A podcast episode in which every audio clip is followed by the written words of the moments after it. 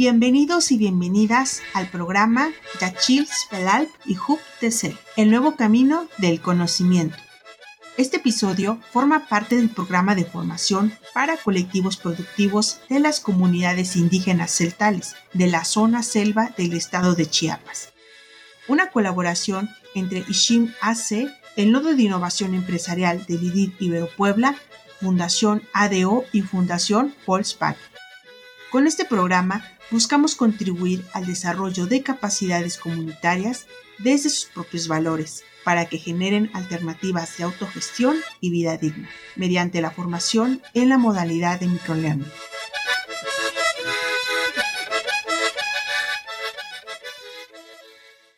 Los derechos de los niños y las niñas. Hoy hablaremos sobre los derechos de los niños y las niñas. Los derechos humanos son normas legales fundamentales que buscan proteger y garantizar la dignidad de toda persona, por lo que nadie puede desconocerlos o atentar contra ellos. Así, los derechos de los niños son parte de los derechos humanos, que protegen especialmente a los menores de 18 años. Estos se hicieron oficiales en 1959, cuando la ONU adoptó la Declaración de los Derechos del Niño, en la cual se establece que todos los menores de 18 años tienen derecho a la protección, la educación, la atención sanitaria, la vivienda, una nutrición adecuada, a vivir en familia, a vivir sin violencia, a la libertad de creencias, a ser incluidos aún en condiciones de discapacidad, entre otros. Los derechos del niño también tienen la función de hacernos entender que aunque sean menores de edad, no son prioridad de sus familias, pues desafortunadamente aún existen muchas situaciones donde se les maltrata o se les descuida.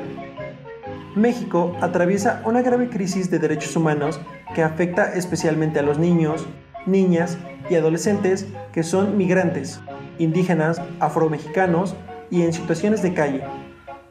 Actualmente, México es considerado como uno de los países más violentos y peligrosos de América Latina, para los niños por la cantidad tan alta de asesinatos, violencia, amenazas y abuso sexual que existe. Recuerda, procurar los derechos de los niños es deber de todos. Hasta la próxima.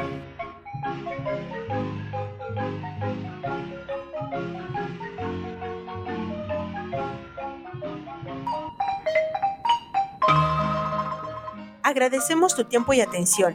Escúchanos en nuestro próximo episodio. Otra economía es posible.